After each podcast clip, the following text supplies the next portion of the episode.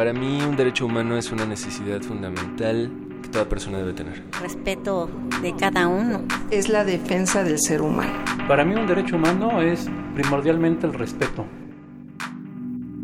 Derecho a debate. En la cultura de la legalidad participamos todos.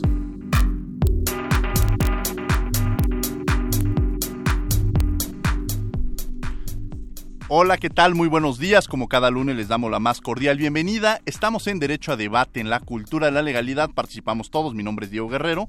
Y bueno, el día de hoy estará con nosotros el doctor Héctor Fixfierro, quien es investigador de tiempo completo del Instituto de Investigaciones Jurídicas de la Universidad Nacional Autónoma de México y experto en Derecho Constitucional, en Sociología. Y bueno, hay una amplia eh, trayectoria que tiene el doctor y que a, continuación leeré su currículum. Y bueno, el día de hoy vamos a hablar sobre la enseñanza del derecho en la actualidad y desde luego de la Constitución de 1917. ¿Cuál ha sido como un análisis reflexivo en torno a a los cambios que ha tenido una constitución que ha tenido más de 700 cambios, que la realidad social que se vivía era completamente distinta, un 80%, quizá pensemos 70% de la población que vivía en zonas rurales y en, hablando en 1917 eh, contra, contra un 30% que vivía en la zona urbana y ahorita es completamente distinto el contexto que se vive. Una constitución que en alguna ocasión que daba clases en la Facultad de Filosofía y Letras en una materia de patrimonio cultural me decían los alumnos, oiga, es que hemos estado analizando la constitución y la redacción no nos suena acorde, este, no la vemos, o sea, no la entendemos, ¿no? Y eso habla mucho de la realidad que incluso estamos viviendo, de que la gente no se siente identificada con la propia constitución o que incluso no la conoce y que bueno, ya, ya hizo un propio estudio el propio instituto.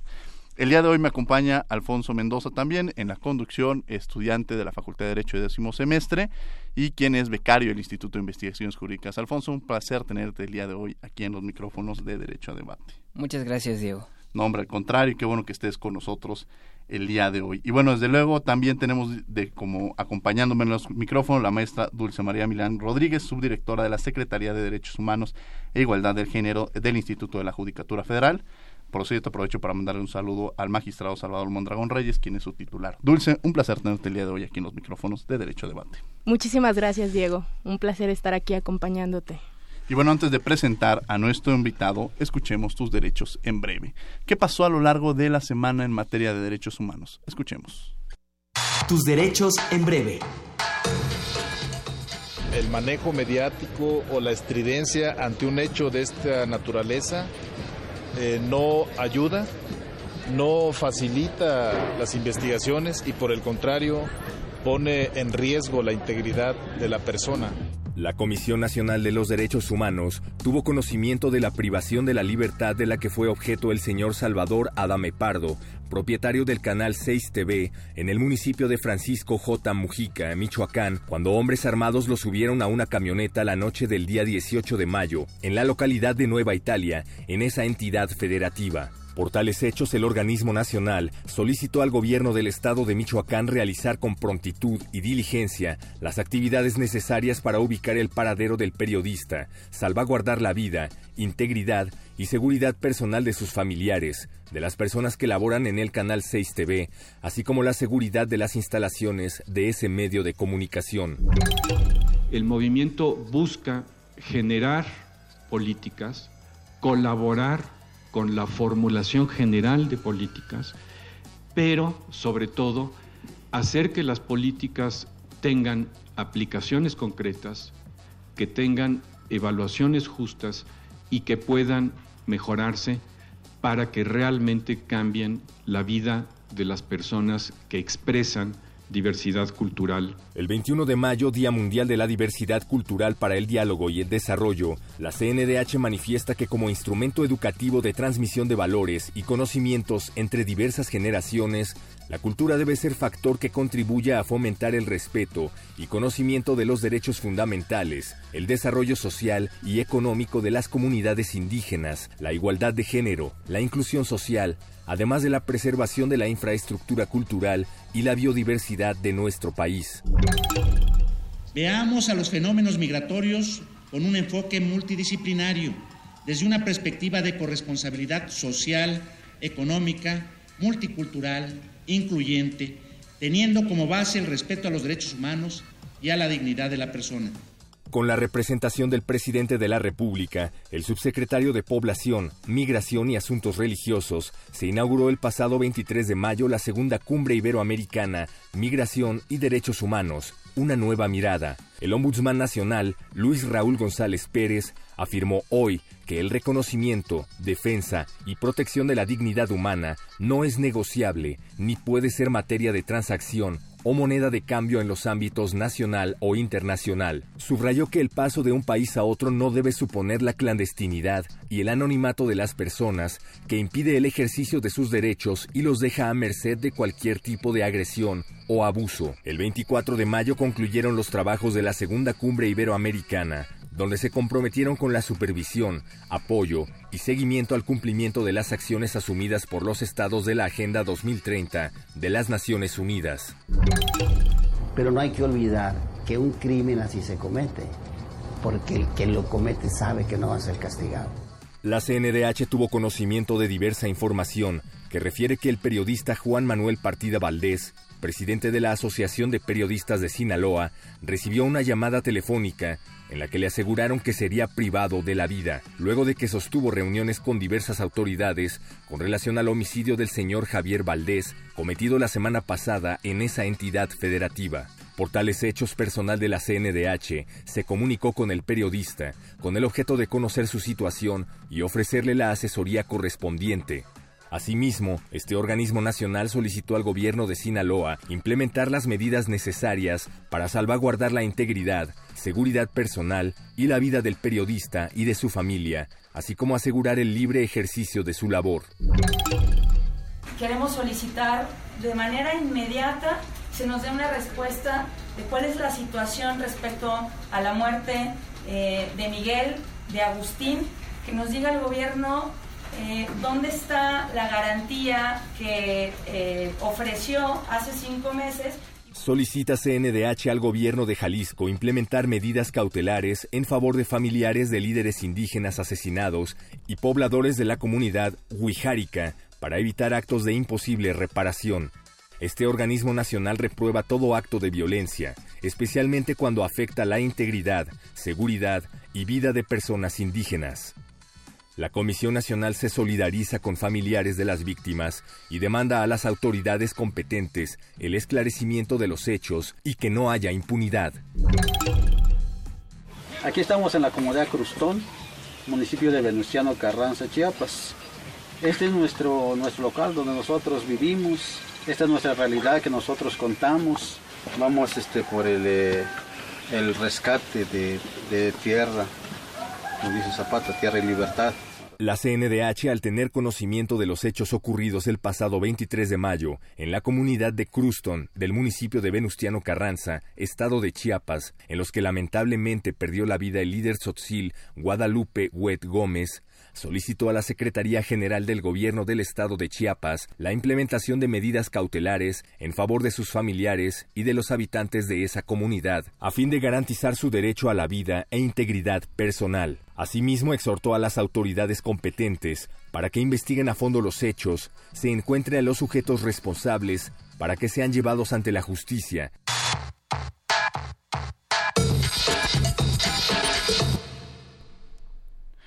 Bien, estos fueron tus derechos en breve. Las noticias a lo largo de la Semana de Derechos Humanos.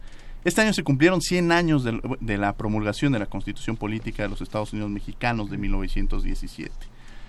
A la fecha, la Constitución ha sufrido más de 700 reformas, lo que la convierte en un texto cada vez más grande y desordenado, lleno de contradicciones e inconsistencias. En el campo jurídico es necesario adecuar las leyes y las instituciones jurídicas a las cambiantes condiciones en las que vivimos, entendiendo que las necesidades de nuestra sociedad son las que impulsan la creación y las reformas de las normas jurídicas. Hoy reflexionaremos sobre las consecuencias y estas transformaciones que se han hecho al sistema jurídico mexicano y desde luego sobre un tema muy particular que vale la pena reflexionar sobre todo a los jóvenes que ahorita están este, escuchándonos y que están en, esta semana de ya concluida las materias en, la Facultad de Derecho, pero en otras incluso ya están haciendo exámenes de economía, que les deseamos la mejor de la suerte a quienes estén llevando esta, estas funciones. Pero bueno, en la enseñanza del derecho en las instituciones académicas sigue vigente un análisis sobre sus planes de estudio, sobre la obsoleta si realmente están funcionando, están acordes a las realidades y necesidades que estamos viviendo en la sociedad. Para ello, bueno, tenemos hoy, y además debo decirlo con mucho cariño, a alguien que yo le tengo un especial, lo, lo en las redes sociales, un especial afecto, cariño, pero sobre todo agradecimiento. con él tuve la oportunidad de, siempre lo digo, de aprender a escribir, porque uno aprende a veces a, a entender, a reescribir cuando está haciendo un trabajo de investigación y bueno, fue mi tutor de, de, la, de mi tesis de licenciatura, el doctor Héctor Fix Fierro, que es licenciado en Derecho por la Universidad Nacional Autónoma de México, tiene el máster internacional en Sociología Jurídica, curso del máster internacional en Sociología Jurídica del Instituto Internacional de Sociología Jurídica, OTANI, España. Además obtuvo el doctorado en Derecho por la Universidad de Bremen, Alemania. Ha sido profesor visitante de la Universidad de Houston, Texas, e investigador visitante de la Universidad de Bremen, Alemania. Es investigador titular C de tiempo completo en el Instituto de Investigaciones Jurídicas de la UNAM y el Sistema Nacional de Investigadores. Lo reconoce como investigador nacional nivel 2. Las áreas de investigación en las que se ha desarrollado es en Derecho Constitucional, Sociología del Derecho y además debo eh, recalcar que hay algo que no viene en los currículos muchas veces cuando presentamos a alguien. Pero eh, Héctor es un gran formador, el doctor Héctor Fixfierro es un gran formador y además yo debo platicar una experiencia que me gusta eh, comentarla porque así es cuando yo tuve la oportunidad de, irme a, estudiar a Madrid, eh, toqué muchas puertas. Y una de las puertas que, toqué fue la del instituto. Me acerqué con, el director, que era el doctor Héctor Fixfierro. Y su, su generosidad, su apoyo fue muy grande porque yo me fui con una, beca que tiene un, especial valor para mí, que fue la, beca Héctor, eh, la beca Fix Martínez, como la definimos en ese entonces, porque el doctor me dijo, bueno, como instituto no te puedo este, apoyar, porque no eres parte del instituto, pero con mi esposa platicamos y pensamos que, que, era una buena opción apoyarte desde con la beca Fix Martínez y es algo que para mí eh, me tiene muy marcado, me tiene muy reflejado. Pero bueno, agradezco desde luego, tenemos el día de hoy al doctor Héctor Fix Fierro aquí en Derecho a Debate. Doctor, un placer tenerlo aquí. Muchísimas gracias, muy buenos días. Encantado de, de estar aquí en este programa. Al contrario, mi querido doctor. Y bueno, empezaríamos la entrevista. empezaría con Dulce, que estamos aquí. Gracias por acompañarnos el día de hoy aquí en Derecho a Debate. Muchas gracias, Diego. Pues es un honor para mí eh, participar eh, en esta entrevista que le estamos realizando al doctor Héctor Fix. Y pues bueno, eh, damos inicio a esta entrevista. en la actualidad, doctor, existe un interesante debate en torno a los nuevos modelos de, de la Constitución sobre la identidad y la cultura constitucionales. ¿Qué relación existe entre el texto constitucional propiamente y la cultura constitucional? Bueno, la, la, cultura constitucional o lo que hemos denominado nosotros en nuestros estudios cultura constitucional, pues es todo el conjunto de opiniones, percepciones, actitudes, comportamientos que tienen como referente a la, a la Constitución. Entonces, en ese sentido, pues el texto es central, ¿no? Una cultura constitucional, al menos en, en términos modernos o contemporáneos, implica que exista una, una constitución escrita el problema que se da en México y en muchos países pues es que la población en general no conoce el texto de la Constitución y estrictamente pues tampoco tendría por qué por qué ser expertos en el texto de la Constitución, porque al final también es un documento técnico que tiene muchas cuestiones pues que realmente solo les interesan a los eh, a los especialistas, pero sí debería haber un conocimiento general general, más o menos aproximado de lo que es la Constitución y qué está en la Constitución. Creo que eso existe en México. Eh, si uno le pregunta a la gente, como lo hemos hecho a través ya de tres encuestas nacionales de cultura de constitucional, si conocen la Constitución, pues el 90% dice que poco o nada. Pero es que está pensando en el librito, está pensando en el texto y claro, pues debe haber la percepción de que el texto pues es eh, extenso, de que es un texto que se modifica con cierta frecuencia, pero la gente sí tiene ideas generales sobre nuestro régimen constitucional. Es obvio que saben que somos una república, que tenemos un Estado federal, que hay tres órdenes de, de gobierno, que en la Constitución están los derechos, aunque a lo mejor no tengan mucha precisión de muchos de ellos. Eh, no tienen mucho la idea de que también hay obligaciones en la Constitución. Quizá ese sería un tema que valdría la pena reforzar, pero sí hay, sí hay una cultura constitucional.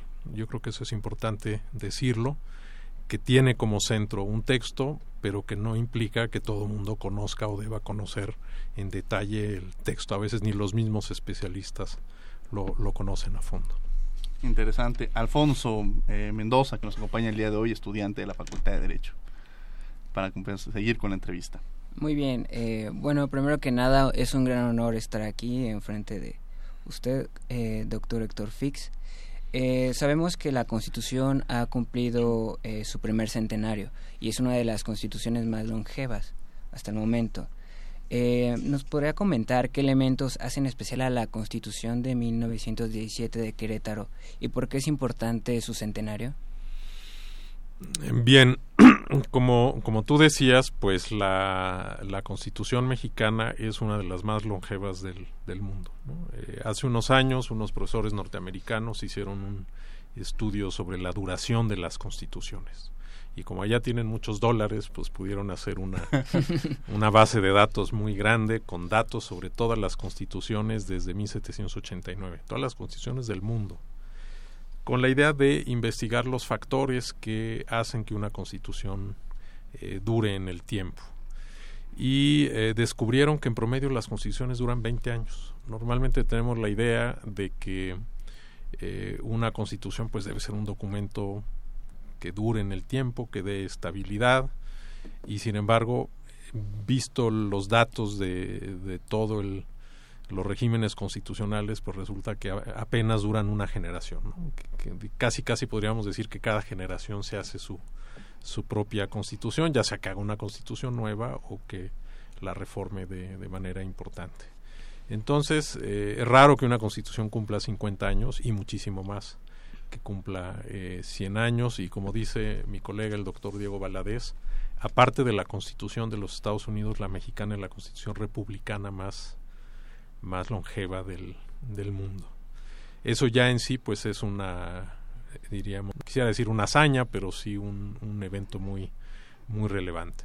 Ahora, la Constitución de 1917 pues es conocida eh, en, en, el mundo, digamos, su aportación principal pues es por haber incluido los derechos sociales, los derechos de campesinos y obreros, ¿no? Lo hizo antes que cualquier otra constitución en, en el mundo en lo demás, pues era una constitución más o menos eh, a tono y similar a otras de, del continente americano, más o menos de los, de los mismos años.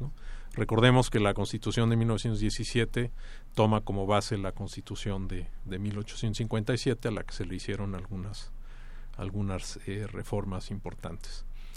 Lo, lo, significativo para México, para el país, pues es que es una constitución que, has, que ha podido irse adaptando, que ha ido incorporando cambios, que se ha modernizado, que se ha actualizado, que está, digamos, al día respecto de un país que es muy diferente, como decía Diego, respecto de lo que era en 1917, y, y que esto se ha podido hacer sin rupturas mm. constitucionales. Muy pocos países pueden decir eso y de manera pues relativamente pacífica y realmente sin necesidad de hacer una constitución enteramente nueva. ¿no? O sea, al final se ha podido reformar, no ha sido una camisa de fuerza, todo lo contrario, y creo que ha sido muy positivo que las fuerzas políticas pues se han ido poniendo de acuerdo, aunque ha sido muy poco a poco, para ir introduciendo los cambios.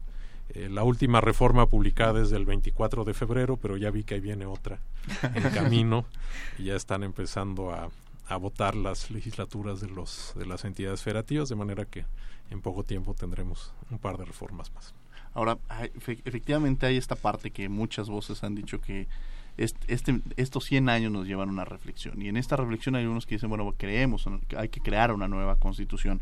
Sin embargo, hay otras voces y un trabajo que se ha hecho por parte del Instituto de Investigaciones Jurídicas referente a un a reordenar la Constitución y que ésta venga acompañada de este del como se define la Ley de Desarrollo Constitucional.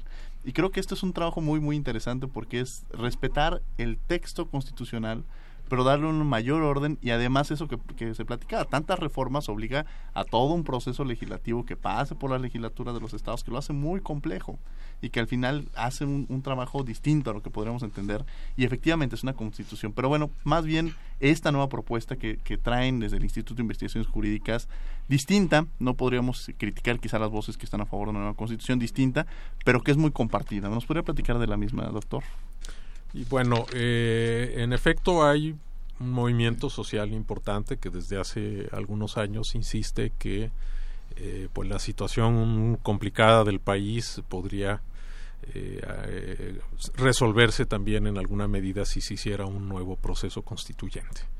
Eh, pues ahí sí hay voces a, a, favor en contra. Yo en lo personal creo que en este momento no hay las condiciones, pero tampoco se puede descartar uh -huh. que el día de, la ma de mañana fuera eh, el momento de, de, hacerlo, como lo han hecho muchos países del, del continente en años más o menos recientes.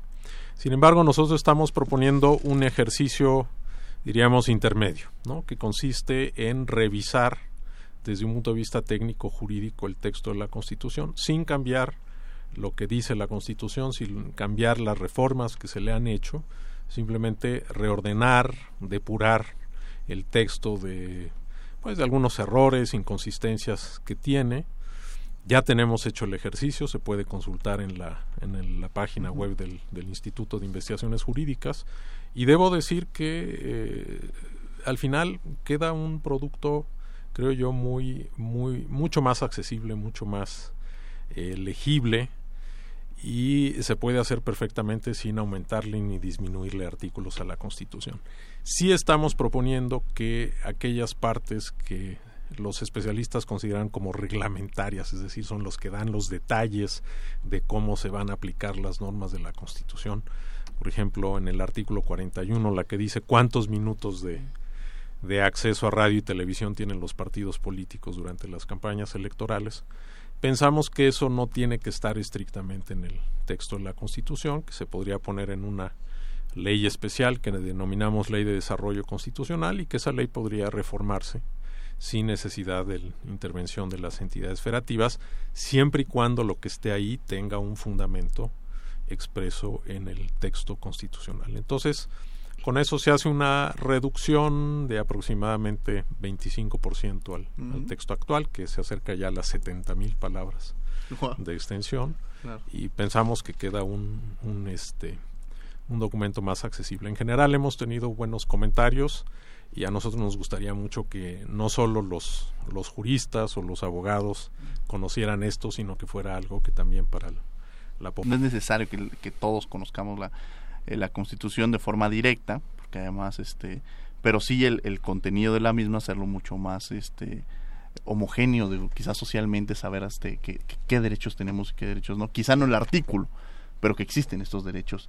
Dulce Milán, un sí. placer tenerte aquí en Derecho a Debate. Muchas gracias, Diego. Eh, doctor, en este trabajo que han estado realizando, bueno, que realizaron de reordenar la Constitución y pues bueno, que ahora nos comentaba, ¿no? Que se redujo en un 25% de los artículos y demás. Eh, en este estudio que, que realizaron, ¿usted cree que el contenido de la Constitución actual se apega a la realidad social en la que vivimos actualmente? Yo creo que es una constitución que se, se ha actualizado, que se ha puesto, diríamos, al nivel de la mayoría de las constituciones contemporáneas. A lo mejor no es de vanguardia, podríamos decir, ¿no? pero quizá como lo fue en, en, su momento en 1917, pero creo que sí es la constitución que responde en general a las necesidades del país. Lo que pasa es que creo yo que hay una separación cada vez más grande entre la constitución y la gente.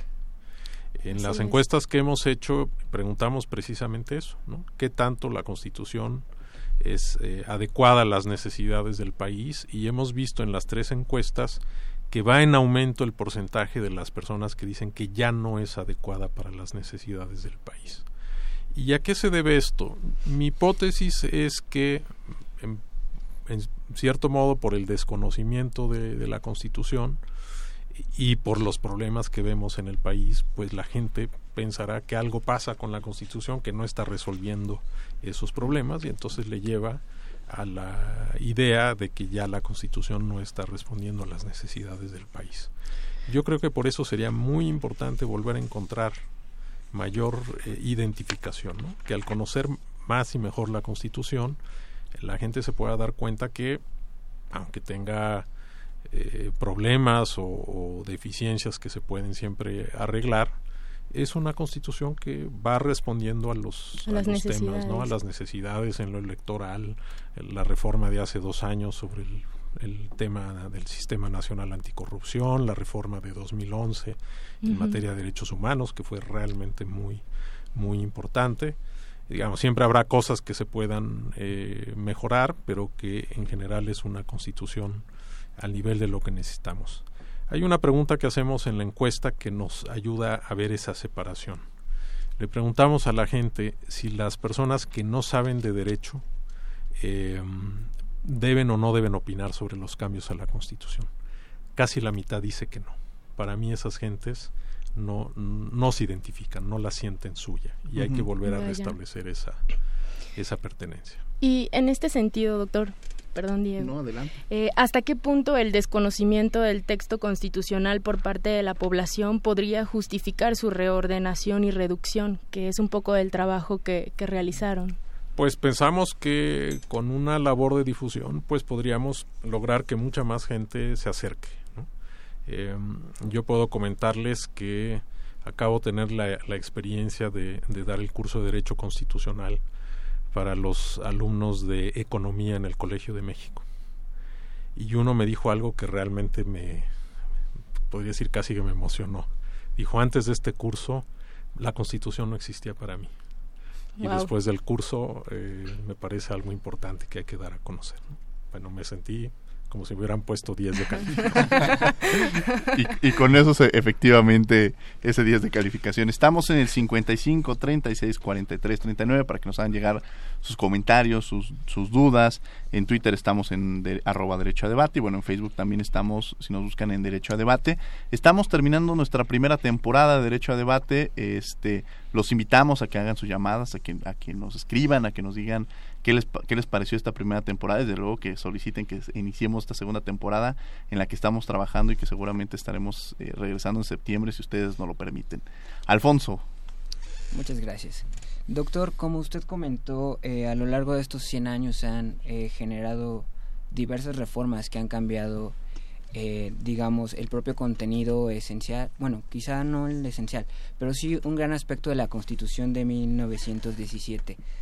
En los últimos años, por ejemplo, hemos visto varias reformas importantes. Usted comentó la de 2011 relativa a derechos humanos, pero tenemos otras que también han afectado el contenido como de transparencia, telecomunicaciones, energía y el Sistema Nacional Anticorrupción. Estos cambios, eh, ¿cómo se deben plantear para la enseñanza del derecho?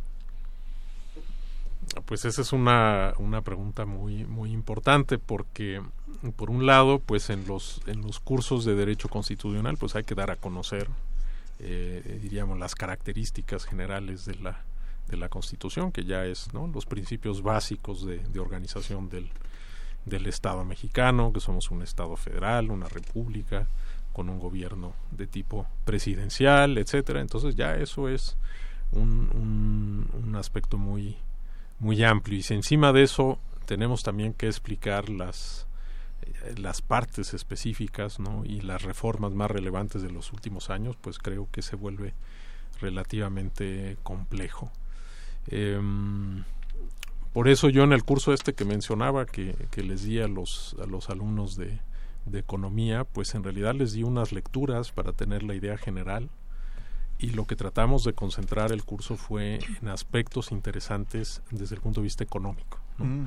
La rectoría del, del, desarrollo nacional por el Estado, eh, los organismos reguladores en materia económica, alguna idea de la administración pública, ¿no? los principios del sistema fiscal, en fin, ¿no? tratando de entonces digamos que fue un curso como en dos pistas, no sé si eso sea realista hacerlo, pero a, los estudiantes pues eh, textos o lecturas que les permita tenerla por ellos mismos adquirir la base más general y eh, el, el, el curso se puede enfocar, enfocar algunos temas especialmente importantes, ¿no? Justamente el de derechos humanos o el de electoral o otros que son los que han tenido eh, reformas muy importantes en los últimos años. Y aún así creo que casi casi no alcanza el número de sesiones de un curso para, para explorar todos estos temas.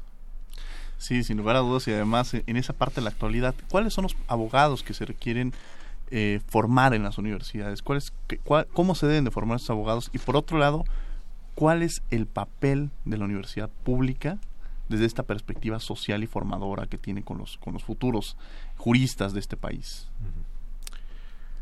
Bueno, pues eh, es un tema de, reflexión inagotable, sin duda. Eh, pues los abogados o los egresados de las escuelas de derecho pues tienen que tener yo creo un conocimiento básico del, orden jurídico eh, no cabe esperar que, tengan un conocimiento mínimamente completo porque esto va cambiando a tal velocidad que, en unos pocos años eh, eh, ya hay necesidad de, actualizarse, ¿no? Yo por eso digo que estudié cinco años de historia del derecho. ya no voy a decir en qué, en qué época estudié yo la, la carrera. Entonces, eh, se tienen que dar las bases y sobre todo las bases de comprensión, de, argumentación, de razonamiento. Eso es lo más importante para que quienes eh, lleven la carrera, pues después aprendan a, adquirir por sí mismos más, más conocimientos ¿no? en, la, en la teoría y en la, en la práctica.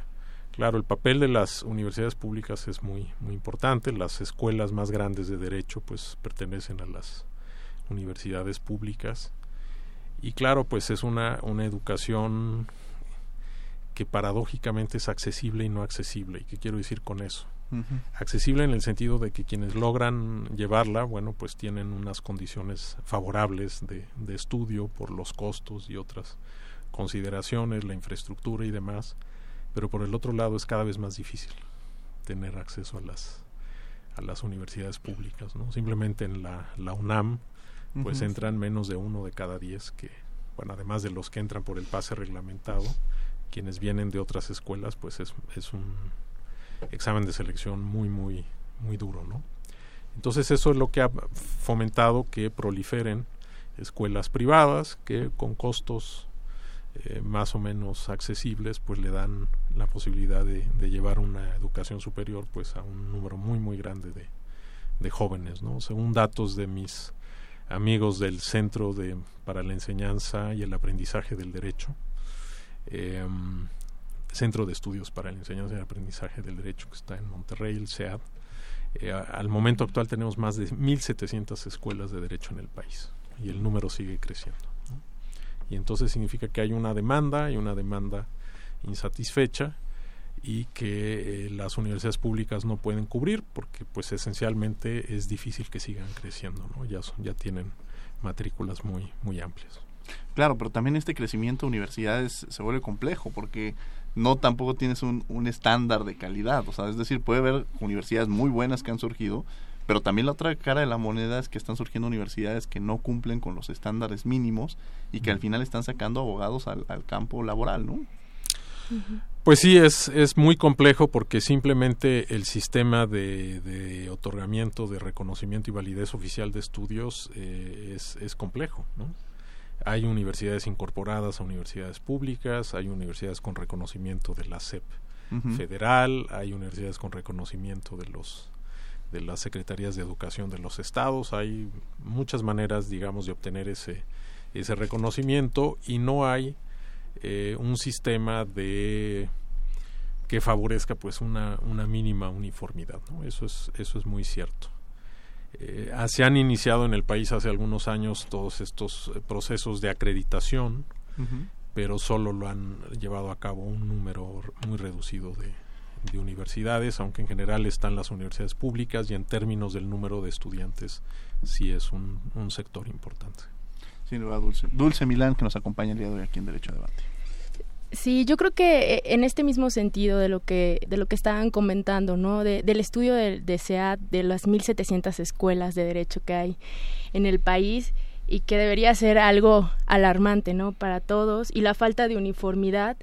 Eh, yo creo que se desconoce que se está enseñando, lo que se está enseñando a los alumnos, lo que se les exige y los controles éticos también. No hay una uniformidad en cuanto a ello. Y mi pregunta iría encaminada a qué opinión tiene sobre el papel que juega la colegiación obligatoria y la certificación periódica de las escuelas que imparten la licenciatura de Derecho en nuestro país.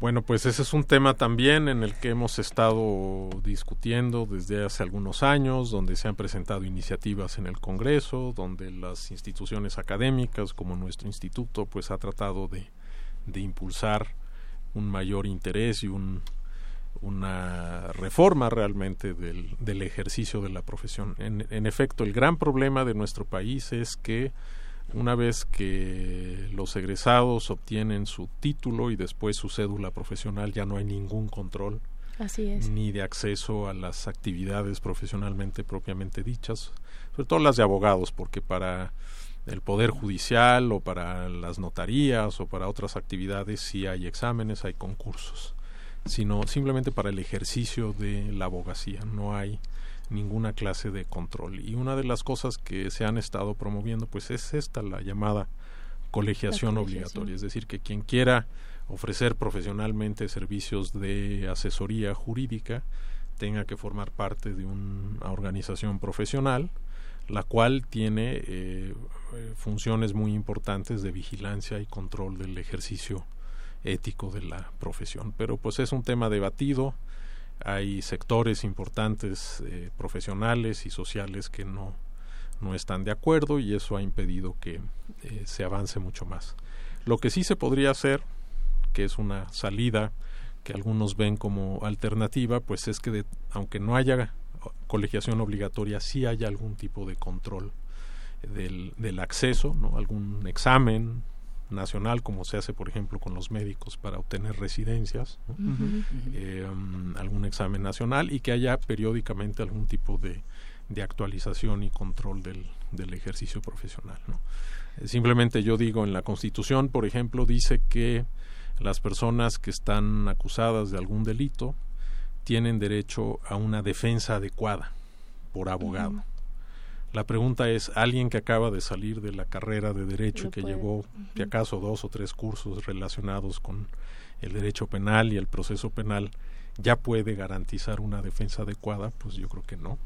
Justamente tiene que haber una práctica profesional y tiene que haber una especialización, una formación especializada, porque si no, entonces, si no se proporciona esa defensa adecuada, pues en el fondo se está afectando un, un derecho constitucional y los tribunales tendrían que tomar cartas en el asunto. Y creo que, que ese es como el punto medular de la colegiación obligatoria, ¿no? No perder de vista que en el ejercicio de nuestra profesión, pues están implicados los derechos más importantes, ¿no? La vida, la propiedad, la seguridad jurídica. Entonces creo que, que también no se debería de, de perder de vista, ¿no? En cuanto a ese control a través de la colegiación obligatoria. Pues sí, en general la gente no sabe a quién acudir cuando tiene un, problema y luego, eh, pues si tienen mala suerte, les pueden tocar abogados que, que no hacen su trabajo como deben y al final no hay manera de exigir responsabilidades. Esa es una cosa muy, muy seria. ¿no? Tendría que, que, resolverse de algún modo. Nos han escrito por Twitter, José Alanís dice qué tan culpable la Constitución mexicana en la deplorable situación de México en todos los sentidos. Ha habido reformas a favor de las mayorías o más bien a favor de la, una, élite, una élite privilegiada nacional y extranjera. ¿Es una constitución puesta al día para afrontar los retos que tiene nuestro país en el área del conocimiento? Es pregunta. ¿De qué sirve una constitución que no puede garantizar en los hechos ni justicia ni ingresos suficientes a la gente? Varias preguntas eh, y yo creo que efectivamente, normativamente tenemos la constitución la realidad, eh, hay que ser concretos, pues es otra, sobre todo por diversos factores, como la desigualdad social que en un momento dado se puede llegar a vivir, pero por lo menos el, texto constitucional, o sea, el ejercicio que se tiene que hacer es por otra índole, pero ya el tener un sistema normativo te garantiza un piso del cual se tiene que empezar a trabajar y desde luego el, interés sería generar reformas, pero este desde las políticas públicas, este yo escribí eh, un artículo el día de hoy que se ha publicado en Tiempos Modernos sobre los derechos sociales, eh, los invito a que lo lean, pero hablo una reflexión sobre esto. Sobre el sistema normativo sí está bien, pero hay grandes desigualdades, también eso es una realidad y también entendamos que se requiere mayor presupuesto, incluso a veces con una perspectiva, lo decía en una ocasión este, el presidente de la Comisión, con perspectiva de derechos humanos, y desde luego una serie de modificaciones, pero normativamente desde grandes avances de la Constitución de 1917, desde la reforma del 2011 en materia de derechos humanos, en fin, grandes reformas que se han llevado a cabo, pues nos, nos permite entender que en términos normativos estamos bien, pero la realidad es otra, mi querido doctor Héctor Fix. Bueno, yo diría que la Constitución no tiene la culpa. Claro. la culpa la tenemos nosotros en el sentido de que la Constitución, pues por sí misma no hace nada. Claro. La Constitución vive y puede funcionar si existe la, la conciencia social y los grupos y el compromiso de que eso se respete, ¿no? En efecto, una parte importante de la responsabilidad pues le toca al, a los grupos gobernantes, a los partidos políticos, a las instituciones públicas, pero una parte muy importante le toca a la sociedad, claro. que tiene que exigir, ¿no? Y estar vigilante y hacer tratar de que se cumpla la, la Constitución. Por eso es importante conocerla. ¿no? saber que está ahí, pues para poder decir yo exijo esos derechos o eh, quiero que las autoridades cumplan tales tales obligaciones. Por eso, eh, en efecto, vemos pues esta separación y es cierto que en las reformas que se le han hecho a la Constitución pues no se involucra la sociedad. ¿no? Uh -huh. Hay países, eh, por ejemplo Irlanda, donde todas las reformas constitucionales se someten a votación popular, a referéndum. Y hay otros países donde se tiene un sistema mixto donde ciertas reformas las pueden hacer los, los órganos públicos y algunas otras, particularmente importantes, se someten a eh, votación y a discusión popular, que es algo que en México no se ha hecho, por las razones que, que hayan sido, pero sería una manera de involucrar a la, a la población y, y como decía este alumno, antes la constitución no existía para mí, pero ahora que ya existe, pues entonces veo, veo que hay que comprometerse con lo que ella dice. ¿no? Sin lugar a dudas. Alfonso, que nos acompaña el día de hoy en los micrófonos de Derecho a Debate. Doctor, usted comentaba una parte muy importante eh, hace un momento. Eh, lo relativo al desconocimiento de la propia constitución puede generar incluso que no exista un, eh, una exigencia por parte de, las, de los propios individuos sobre el reconocimiento de sus derechos. La Constitución contiene muchos mecanismos de protección para los propios derechos. Tenemos el juicio de amparo, eh, la Comisión Nacional de Derechos Humanos, e inclusive tenemos recursos en materia político-electoral. Eh, pero la pregunta aquí eh, radica en cuál debe de ser entonces la participación de la sociedad civil en cuanto a las reformas que se hagan al texto constitucional y a las leyes reglamentarias. Pues hemos visto en los últimos años varios ejercicios donde son justamente organizaciones de la sociedad civil que se involucran eh, presentando iniciativas o, propuestas en, reformas. ¿no? En, en, el caso de la reforma de derechos humanos hubo una participación muy, muy importante de académicos y de, de organizaciones de la sociedad civil. Lo mismo la reforma de los llamados juicios orales. ¿no? Se constituyó una, una red de muchísimas instituciones privadas y públicas, se llamaba Red por los Juicios Orales, que son los que realmente dieron el impulso y lograron que se aprobara en 2008 el cambio del sistema de justicia penal. Y luego el año pasado, me parece, pues las, las iniciativas que se aprobaron de, de leyes para la implementación del Sistema Nacional Anticorrupción, pues en mucho eh, salieron y fueron impulsadas por la sociedad civil. De manera que en eso hemos tomado creo yo, bastante fuerza, pero pues es una, una lucha muy, muy difícil, ¿no? Son tantos los, los intereses, las inercias, ¿no? Simplemente si alguien quiere que eso no camine, pues basta con que no haga nada, ¿no? No sí. necesita ni siquiera ponerse de manera abierta, simplemente hacer una especie de, de resistencia pasiva y vemos que a veces las mismas organizaciones pues ya se, se desgastan y, y, deciden ya no colaborar. Como leímos hace un par de días, varias organizaciones de la sociedad civil que estaban en un proyecto de gobierno transparente, uh -huh. pues dijeron que ya no había condiciones para seguir colaborando con, con los organismos públicos, que no, realmente no había, no solo no había interés de, de avanzar, sino que realmente los estaban socavando a través de espionaje y en fin otras otras prácticas. Con independencia de si eso es así o no, pero vemos que también puede ocurrir que la misma sociedad pues ya llega un momento que no se le pierde el impulso, pierda la fuerza de, de, seguir avanzando. Ojalá, ojalá no ocurra esto con más, con más frecuencia. Alejandro Rendón, estudiante de la Facultad de Derecho vía telefónica, nos pregunta, ¿la reforma constitucional del 16 en relación a la unidad de medidas de, de actualización se pensó en aplicación a las pensiones de seguridad social? Es una pregunta que, nos deja al aire eh, Alejandra Rendón de la Facultad de Derecho. Eh, Celia eh, Malagón dice, bueno, el artículo 3, 27, 123 se le quitaron las modificaciones absurdas porque van en contra de los ciudadanos. Bueno, son, son estas percepciones que de alguna manera empiezan a tener de, de, la Constitución y parecería que, que, que, es ese desconocimiento muchas veces que se puede llegar a tener de, de la, de la propia, o sea, de, entenderla, y también lo, algo muy interesante que, que, decía el, doctor Héctor Fix, que esperamos que la constitución es una varita mágica que nos va a solucionar mm. todos los problemas y que si se genera un artículo en la constitución, pues ya el tema está resuelto, pero atrás de la constitución vienen otro tipo de acciones que se tienen que llevar a cabo. Dulce Milán. Gracias, Diego. Eh, doctor, fíjese que eh, había estado leyendo un libro eh, titulado Del gobierno del abogado al imperio de las leyes, estudios sociojurídicos sobre educación y profesión jurídica en México. Y me llamó la atención lo que usted señalaba en la presentación de dicho libro y era su preocupación por la escasez de estudios que hay sobre la realidad de la enseñanza del derecho y del ejercicio de la profesión jurídica en nuestro país y destacó que estos han permanecido mayormente anclados en modelos provenientes del siglo XIX, es decir, refiriendo a, que no se le ha dado celeridad a este progreso. Entonces, mi pregunta es, ¿cuáles cree que son los motivos por los cuales no se han tenido ese, ese progreso significativo? Pues yo creo que mucho se debe a las condiciones del ejercicio profesional.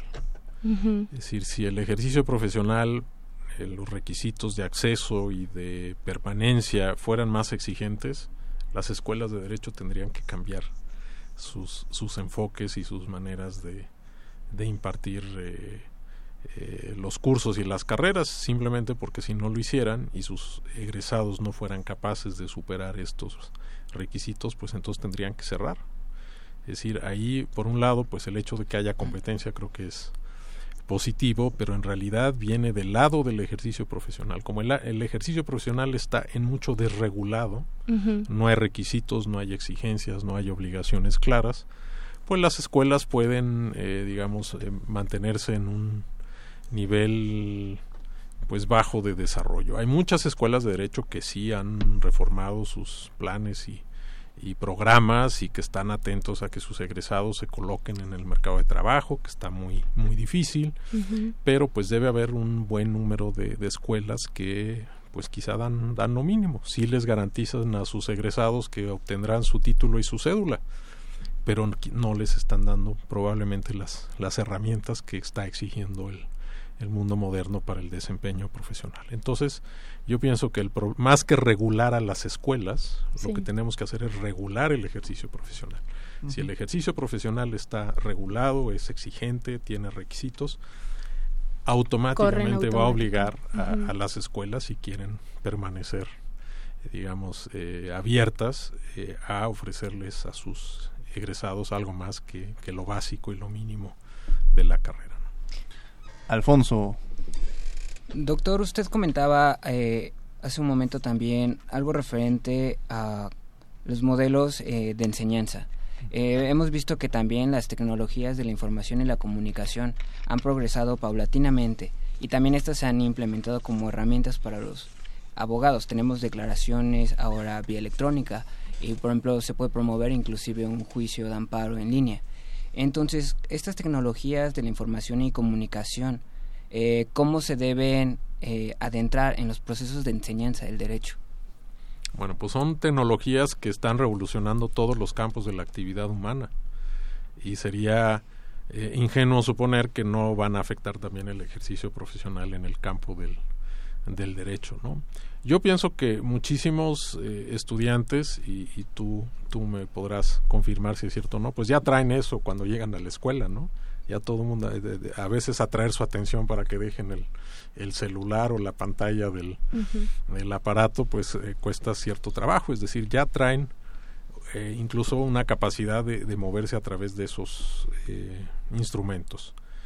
No creo que realmente sea necesario enseñarles a los estudiantes a manejarlos. Yo creo que eso ya lo traen, más bien a los que hay que enseñarles aprovecharlos y explotarlos es a los, a los maestros, sobre todo los que son ya de mi generación, que no somos los más jóvenes, pues nos hemos quedado atrás en eso, ¿no? Pero indudablemente el acceso a la información ha revolucionado, ¿no? Ahorita incluso los maestros tenemos que tener cuidado. Estamos en la clase y estamos afirmando alguna cosa, inmediatamente ya alguna alumna está viendo si lo que dice el profesor coincide o no, La ley tal, no, pues maestro, esa ley ya no está vigente, o el artículo dice otra cosa, ¿no? Entonces, realmente en tiempo real se puede, se puede estar eh, constatando, confirmando, evaluando el conocimiento y lo que se está discutiendo en la clase al final creo que es una buena cosa. Al final obliga sobre todo a los maestros a estar realmente actualizados y a concentrarse en lo esencial. La información hay que darla por descontado. Lo que importa es transmitir, diríamos, la ética y la y, la capacidad de, razonar y de plantear los problemas. Eso al final es lo más importante en el, en el ejercicio profesional. Y que creo que esa es la, la parte, es, yo creo que en esta plática yo me quedaría con esa ese mensaje para los, los profesores que se paran frente a una aula, entender que, que la forma de enseñar, o sea, no hay una, una, forma de cómo enseñar el derecho, pero sí elementos sustanciales que deben de tener las clases y, compartiría mucho lo que dice el doctor Héctor Fixfierro. Nos quedan un par de minutos, yo le pediría a Dulce una pregunta este que quisieras hacerle al doctor, ya nos quedan un par de segundos, minutos de hecho. Ah, perfecto. No, pues rapidísimo. Eh, no, me gustaría saber eh, su opinión respecto a esta parte de que hemos venido hablando a través de, este tiempo en la entrevista, de la enseñanza del derecho y un poco también de la Constitución respecto de la reforma de en junio del 2011 de los derechos humanos. Si cree que es necesario implementar en el estudio de cada asignatura un enfoque transversal de derechos humanos. Pues en la, en la carrera de Derecho pienso que se puede tomar en cuenta y además creo que debe haber materias específicas, ¿no? Yo creo que se pueden hacer las, las dos cosas. Y en general en la educación, no nada más en la, en la carrera de Derecho. Eh, hace unos años el eh, Consejo eh, de Derechos Humanos de Naciones Unidas aprobó una declaración sobre el derecho humano a la enseñanza de los derechos humanos. Es decir, enseñar los derechos humanos es un derecho humano. Entonces eso tendría que implementarse pues en todas las escuelas, en todos los niveles y claro, en la carrera de derecho y, y algunas otras carreras afines, ¿no? Relaciones internacionales o ciencia política, eh, pues sí debería haber tanto un complemento transversal de lo que significan los derechos humanos como estudio específico ya de materias especializadas en 30 segundos, mi querido Alfonso, para concluir, más bien ya más que preguntas, hacer algún comentario, hacer una reflexión sobre el programa. Ya no preguntas, más bien alguna reflexión. Bueno, eh, creo que esta plática ha nutrido mucho a nosotros, tanto como a la audiencia. Eh, entiendo mucho que esa parte de la enseñanza es sumamente vital, sobre todo en estos días donde ha existido nuevas reformas. Eh, un profesor realmente influye mucho en cada estudiante y realmente hay cosas que nunca se van a olvidar, clases que nos olvidan, eh, enseñanzas, la parte de la ética, la, la, experiencia sobre todo. Es eso realmente lo que nutre a cada estudiante. Eh, yo sé que usted es profesor. Eh, ¿Podría comentarnos rapidísimo, rapidísimo algo al respecto? Nos queda ya prácticamente para despedir, mi querido Alfonso, pero seguramente en algún otro momento lo podríamos hacer. Ahorita lo hacemos a través aquí saliendo con Facebook, este, que podemos seguir esta plática. Dulce Milán. Pues muchas gracias, Diego, por la invitación. Y pues, doctor Héctor Fix Fierro, fue un verdadero honor participar en esta entrevista. Eh, y pues muchas gracias. Bueno, pues gracias a ustedes, gracias a, nuestro auditorio. Muchas gracias. Pues bueno, cumplimos un año. Yo quiero agradecer desde luego a la Comisión Nacional de Derechos Humanos, a Radio UNAM, por permitirnos cumplir este año. Desde luego a Jessica Trejo por todo el apoyo, quien es nuestra productora, invitados, estudiantes, quienes, quienes han estado con nosotros a lo largo de este de este año que hemos cubierto. Agradecemos también a Arturo González, muchas gracias por este año Arturo, a Héctor Castañeda, a Ernesto, a, Karina Méndez, este, Adriana Ávila, quienes han estado a lo largo de este año, yo les agradezco quienes estuvieron el día de hoy con nosotros. Eh, no olviden que nos escuchamos de ley el próximo lunes a las 10 de la mañana en Radio UNAM y estamos terminando esta primera temporada eh, los invitamos a que sigan, eh, nos sigan en las redes sociales y que desde luego pidan esta segunda temporada para que regresemos en septiembre. Un abrazo. Nos vemos la próxima lunes. Radio UNAM y la CNDH presentaron Derecho a debate. En la cultura de la legalidad participamos todos.